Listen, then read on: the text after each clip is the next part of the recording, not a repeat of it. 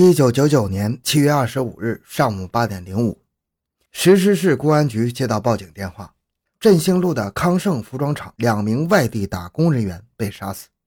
刑警大队迅速出击，三分钟内赶到现场。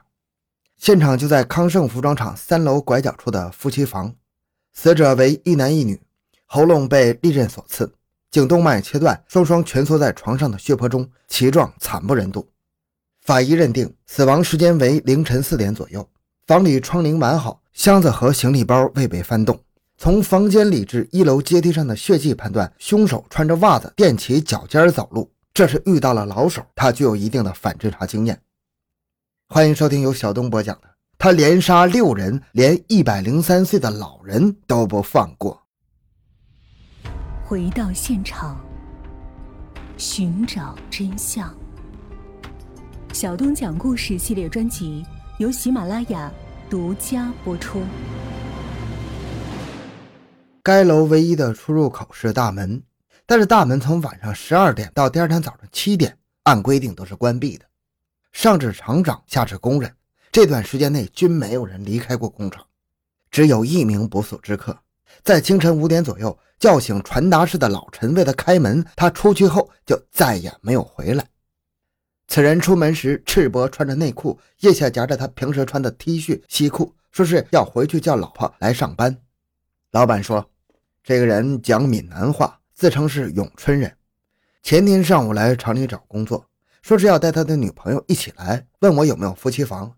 我说暂时没有，要睡就睡在八楼的阳台。他昨天下午又来了，说是要到八楼的阳台看看，可能就在那里过的夜。老陈补充道。他昨晚就睡在八楼阳台上，向我借三块钱买晚饭，说听我的口音好像是南安、红赖或者狮山人，还问我这里的工价是多少，说他原本在永宁或者是英林做过服装，一条 T 恤的工价是一元八角钱。他年约二十七八岁，身高一米七左右，中等身材，偏瘦，肤色较黑，右眼似有残疾，白多黑少，眼球略小。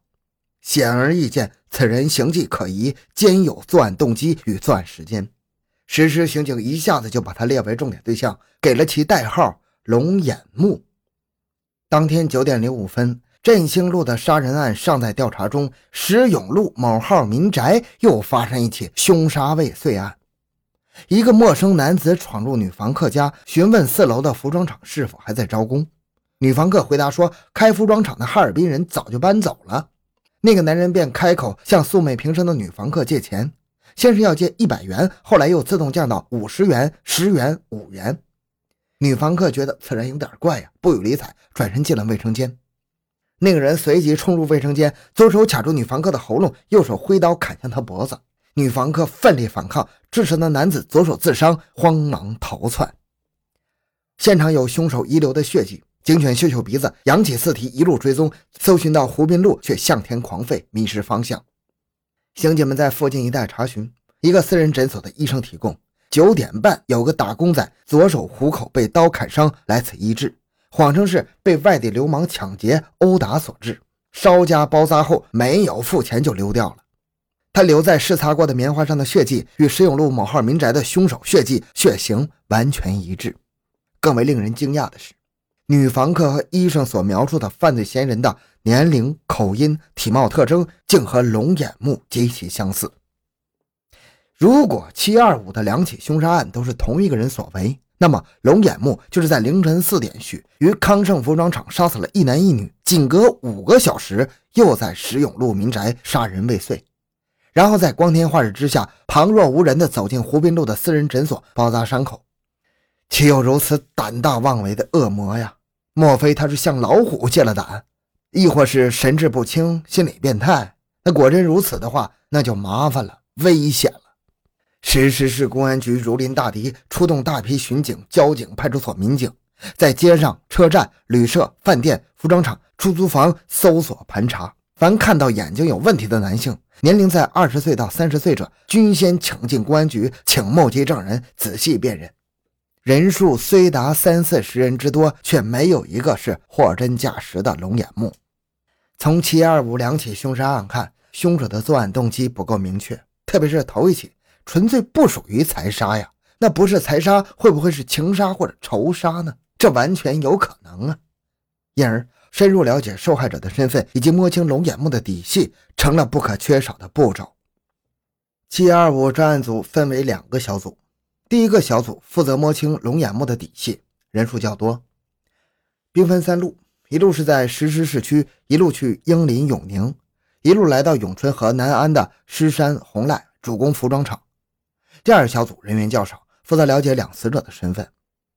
两名死者的身份很快就了解清楚了。男的叫骆光奇，二十一岁；女的叫黄新华，十八岁，均是江西上饶人。他俩于一九九八年底外出打工，在晋江实施九家工厂干过活。十几天前开始正式确定恋爱关系，来康盛不到一个礼拜。无论是在老家，或者是待过九家工厂，都没有与人结怨或产生什么感情纠葛。也没有认识过类似龙眼木的人，对龙眼木的侦查颇费了一番心血与精力。专案组根据目击者提供的情况，聘请了高明的画师画出龙眼木的模拟像，印制出了三万份的悬赏通告，广为散发，召开万人群众大会通报案情，进行以现场为中心向四周辐射的地毯式排摸，把排摸的范围扩大到南安的码头、金桃安溪的彭华、魁斗、仙游的杜尾、龙华、袁庄。等等，使用闽南语系的乡镇，公安战士不分昼夜，冒着酷暑走街串巷，明察暗访，辛辛苦苦一个多月，但都无功而返。货真价实的龙眼木仿佛从地球上消失似的，无影无踪。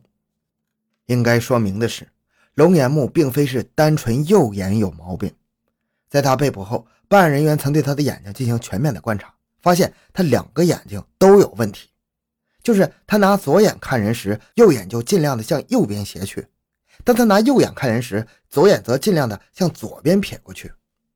目击者大概只注意到他的右眼，所以说他右眼残疾，所以在这里产生了误导。在侦查过程中有两个小插曲值得一提。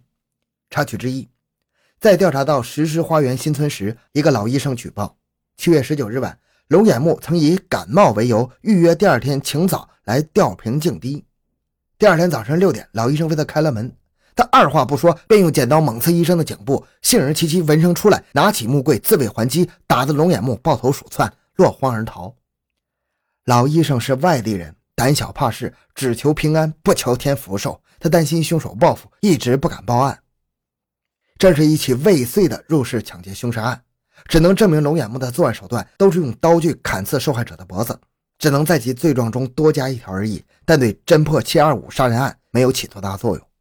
插曲之二，侦查员在对石狮市振兴路进行排查时，风闻江兴服装厂于一九九八年二月曾雇佣一个外貌特征与龙眼木相似的人。一九九九年七月七日，那个人又来该厂找活干，但是老板没有收留他。获此消息之后，警方先后十几次找田浦江老板谈话，要求他提供详细情况。然而，相当遗憾，田老板不予配合。不是说记不清，就是说没印象。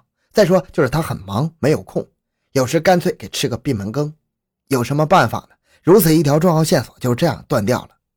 警方没有心灰气馁，给田老板留下自己的手机和户籍号码，希望他多多支持公安工作。一旦回忆起龙眼木的任何信息，就可随时打电话相告。然而，张副大队长的手机和呼机从来也没有为田老板想过。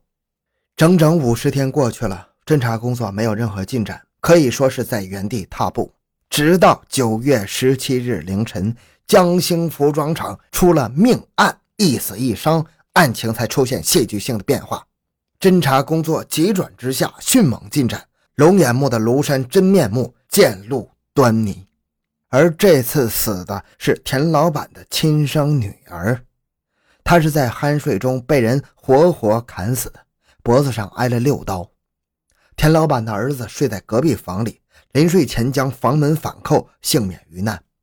田老板夫妇前一天晚上正好到亲戚家做客过夜，逃过一劫。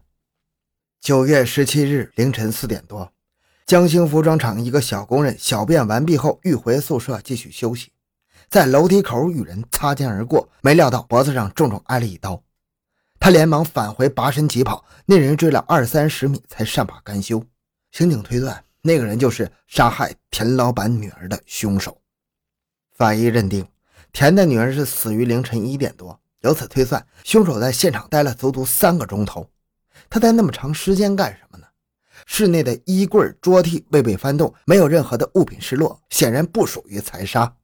受害者衣裤完整，没有遭强暴，当然也不属于奸杀。但是田老板却一口咬定是仇杀，是报复，是龙眼木所干的。